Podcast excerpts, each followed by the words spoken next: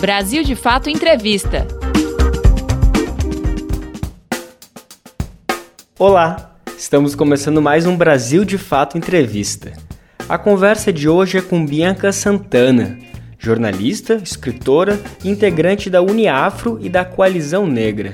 Na entrevista, ela fala sobre as manifestações das últimas semanas e reflete sobre o movimento negro no Brasil. Ela critica o uso do termo pautas identitárias como forma de diminuir a relevância das lutas das mulheres e dos negros. Também fala sobre o que representa a figura da Marielle Franco e por que da necessidade de descobrir quem a matou. Confira! Não posso respirar! Não posso respirar! Não posso respirar! Não posso respirar! Não posso respirar! Não posso respirar! Não posso respirar! Não posso respirar! Não posso respirar! Não posso respirar! Não posso respirar! Manifestações antirracistas. Tem uma, um olhar, muitas vezes, para o movimento negro brasileiro bastante equivocado e que nos coloca no lugar de quem deve somar às outras forças e aos movimentos do país, mas não um lugar de quem também convoca e também orienta aquilo que é necessário. Se o racismo é um problema tão estrutural na sociedade brasileira e ele estrutura muitas vezes a desigualdade de classe junto com gênero, como é que a gente não considera o que o movimento negro coloca como prioridade? Para citar eventos recentes, a gente não precisa ir longe. Mas quando a garota Agatha Félix foi assassinada no ano passado no Rio de Janeiro, o movimento negro convocou atos pelo Brasil todo, e aqui em São Paulo a gente teve um ato na Avenida Paulista. Quem respondeu a essa convocação? Tomara que agora, vendo os movimentos norte-americanos e a quantidade de pessoas brancas que também vão à rua a partir de uma pauta antirracista, Tomara que a sociedade brasileira compreenda a importância desse chamado. Mas é equivocado achar que no Brasil a gente não tem se movimentado. Essa é uma luta histórica. A gente pode falar de um movimento negro contemporâneo, com o MNU a partir de 1978, mas desde sempre o movimento negro se organiza no Brasil e propõe mudanças e transformação para toda a sociedade brasileira. Mas se a gente for pegar como exemplo o 7 de julho de 1978, que é quando o movimento negro unificado faz um ato na frente do Teatro Municipal, a gente precisa lembrar que era regime militar, e que aquele é um primeiro grande ato público, ainda no regime militar, que reúne milhares de pessoas ali no centro de São Paulo. E que tem como eixo central o combate à discriminação racial, a denúncia da falácia da democracia racial e parar a violência policial e também por democracia. Então, é, não é de hoje essa convocatória. E a gente está o tempo todo ansiosas e ansiosos para construir alianças na sociedade e para que, de fato, esse protagonismo de movimento negro seja reconhecido no país. As pautas identitárias. Sempre que eu ouço assim nomeado como pauta identitária, já tenho calafrios, porque me parece uma forma forma muito perversa de isolar determinadas lutas e determinados sujeitos de luta. Então é como se os homens brancos de esquerda fossem movimento social, se como as mulheres, movimentos de mulheres e feministas que também pensam mudança para toda a sociedade, fosse uma caixinha, que eu chamo de pauta identitária, e como se o movimento negro, que não só representa a maior parte da população brasileira, como também pensa mudança social para todo mundo, fosse uma outra caixinha. Então, assim, é, acho que primeiro é compreender o que é identidade. Identidade, recomendo a leitura do Stuart Hall, para quem costuma é, falar de forma tão equivocada como o movimento identitário. Todo mundo tem identidade. Identidade não é algo fixo. A identidade, ela sempre se desloca. Então, eu, Bianca, me reconheço como uma mulher negra, que tem origem periférica, mas que hoje se desloca em muitos momentos. Sou uma mulher negra feminista, eu me reconheço dessa forma, mas isso não me encaixota num lugar de pauta identitária. Eu somo forças a diversos movimentos preocupada com as questões que são universais. Eu também olho para as questões de toda a humanidade. E aí fica muito curioso, porque muitas vezes a gente olha uma crítica, né? Quem critica, ah, esses movimentos identitários são um problema para a esquerda. Por quê? Porque a, quem consegue, quem é o sujeito que consegue olhar para a sociedade toda? É o homem branco? E esse sujeito, o homem branco, ele não é uma identidade? A gente brinca que quem consegue se olhar no espelho e falar, olha, estou vendo um ser humano, é só esse que desloca os outros sujeitos como outro ou como identitário. É muito comum que você tenha uma mulher se olhando no espelho e vendo uma mulher.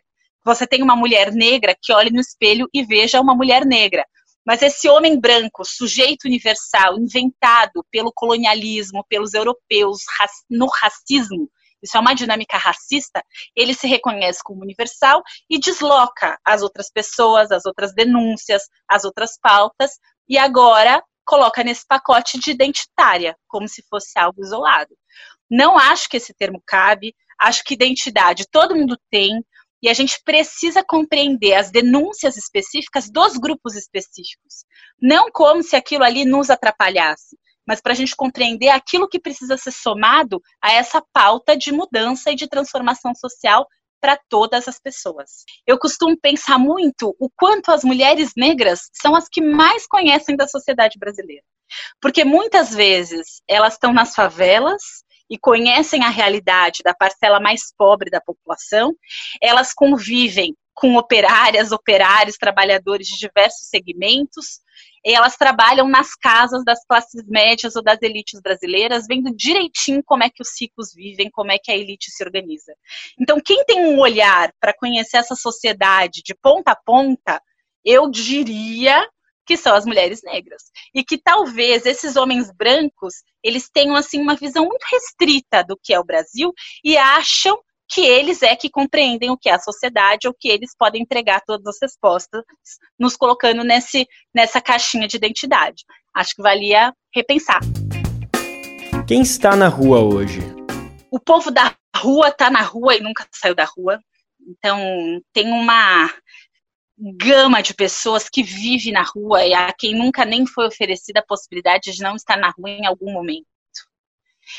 Essa rua, ela é ocupada todos os dias, a gente vê pelas entregadoras, entregadores é, servindo as classes médias de forma precarizada, no trabalho precarizado, se expondo também num contexto de pandemia, essas pessoas não saíram da rua é, trabalhadoras domésticas, porque o trabalho doméstico é considerado serviço essencial, porque afinal, como é que a classe média vai lavar o próprio banheiro? Isso seria de fato terrível para a humanidade. Então, a trabalhadora doméstica, ela se desloca, o motorista de ônibus se desloca, quem trabalha no supermercado, na padaria, quem é que são essas pessoas? Quem está na rua, contribuindo para a manutenção dessa sociedade, é quem também tem chamado para si esse lugar de ir para a rua para o protesto segurar o fascismo. Então, quando a gente ouve a convocatória das organizadas, é, o que elas dizem? Já que a gente está na rua trabalhando, a gente também vai para a rua lutar. E nesse cenário de pandemia, em que a gente tem mais de 36 mil pessoas mortas no Brasil, em que o contágio tem se multiplicado e a gente não vê políticas públicas né, para a saúde das pessoas. Pelo contrário, a gente vê política pública de extermínio, de descaso, de genocídio. Eu fico particularmente muito preocupada. Penso muito nas estratégias de sobrevivência na população negra. Quando eu vejo as fotos dos protestos no último domingo, meu coração vibra de alegria de saber que nosso povo está na rua em luta para conter o fascismo, ao mesmo tempo que eu fico com muita preocupação da disseminação do, do vírus para todos os lugares. E eu entendo quando as pessoas dizem, já que eu me exponho trabalhando, por que, que eu não vou me expor também para conter o fascismo, tomando todos os cuidados com equipamento de proteção individual?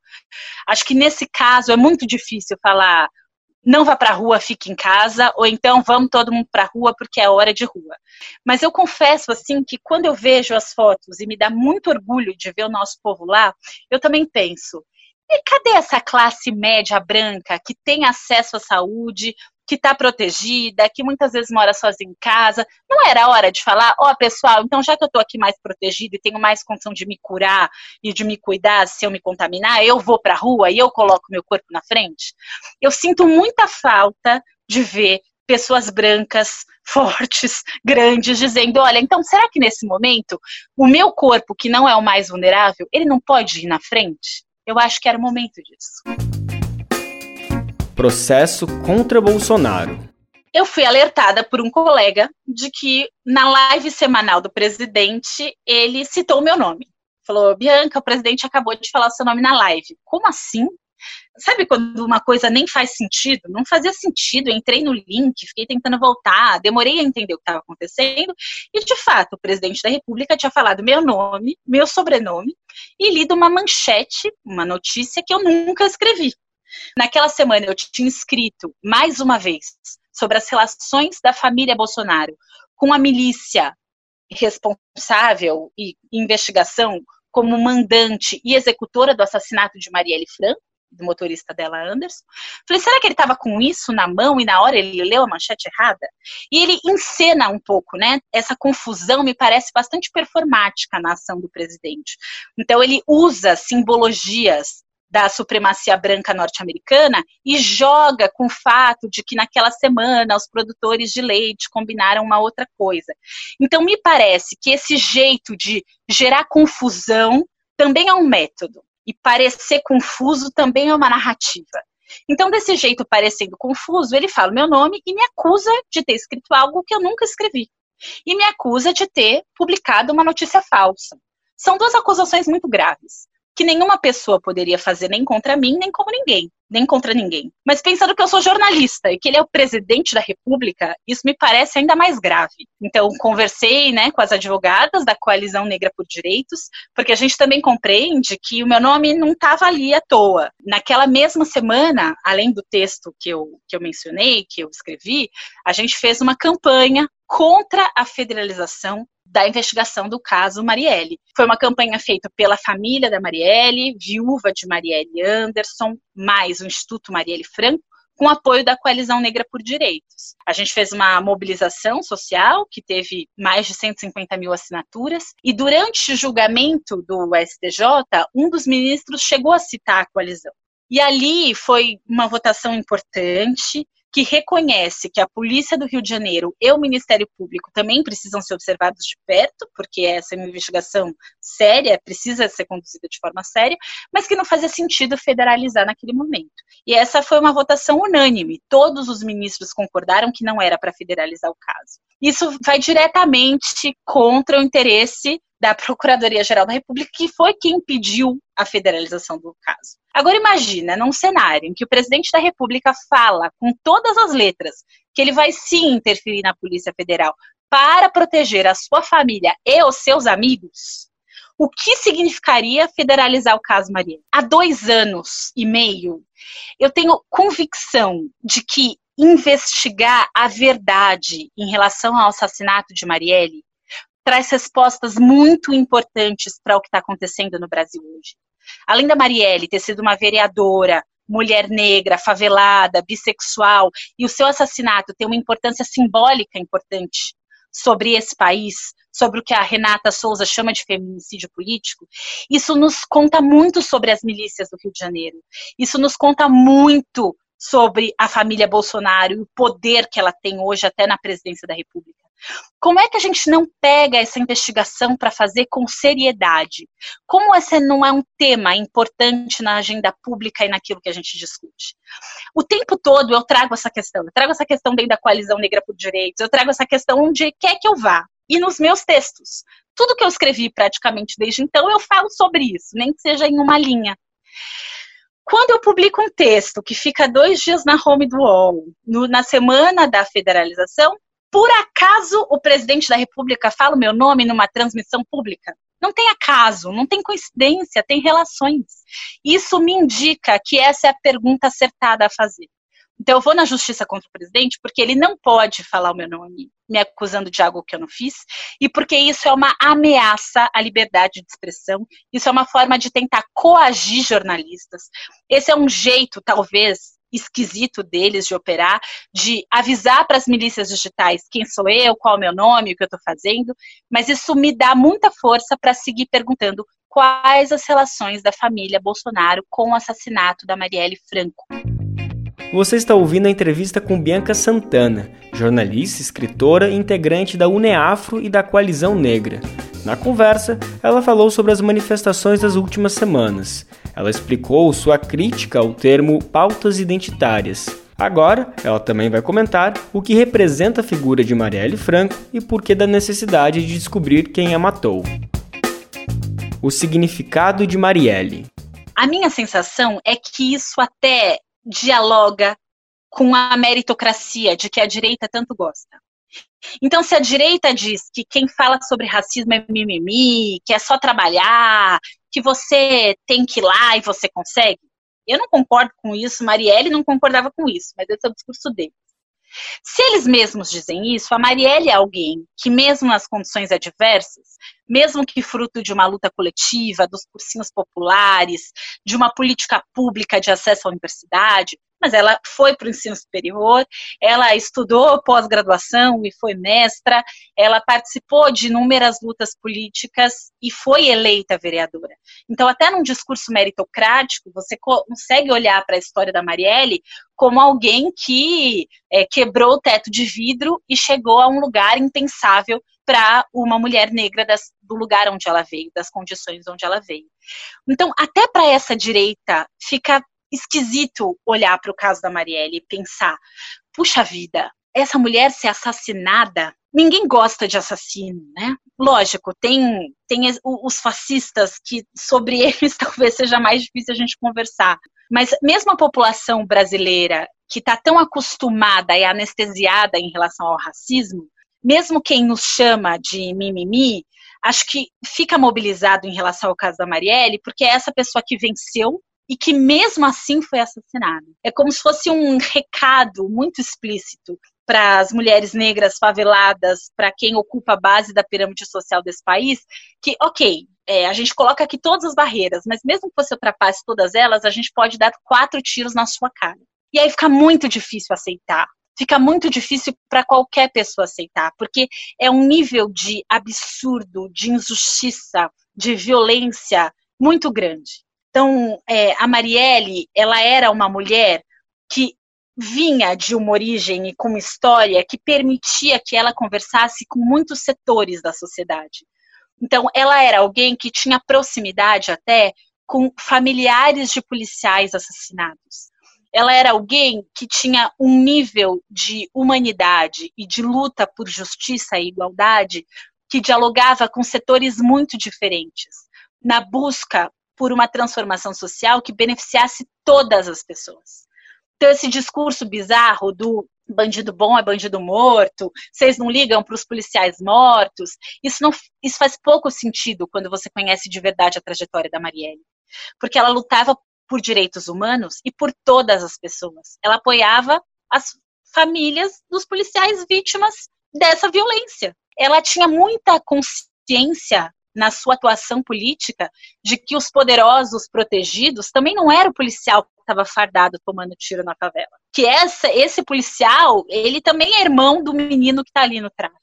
Então, esse olhar muito importante que permite construir pontes na nossa atuação, que nos permite, é, de fato, construir com toda a sociedade isso me parece provocar um risco muito grande para essas milícias, porque é uma capacidade de mobilização que parte da esquerda não tem. Porque parte importante da esquerda não conversa com setores populares, infelizmente.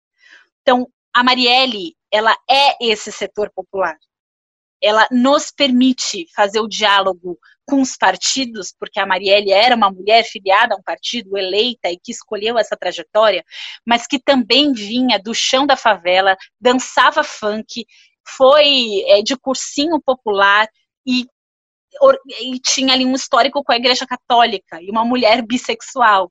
Então era um corpo negro de luta que representa muito de quem nós somos coletivamente. Acho que muitas pessoas olham para Marielle e se identificam com ela de alguma forma. Mulheres negras na história. Determinadas autoras, eu só soube que elas existiram no doutorado. Esperança Garcia foi uma mulher que mais ou menos em 1750 escreveu uma carta para o então governador do Piauí, denunciando a situação de violência a que ela e outras pessoas escravizadas eram submetidas.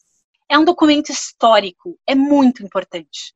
A Esperança Garcia é hoje conhecida, reconhecida pela OAB do Piauí, como a primeira advogada do Brasil, porque ela dominava a leitura e a escrita também como um instrumento político de defesa de um grupo. Como é que a gente nunca ouviu o nome da Esperança Garcia? Como a gente não leu a carta dela na escola? Como esse não é um documento importante no Brasil?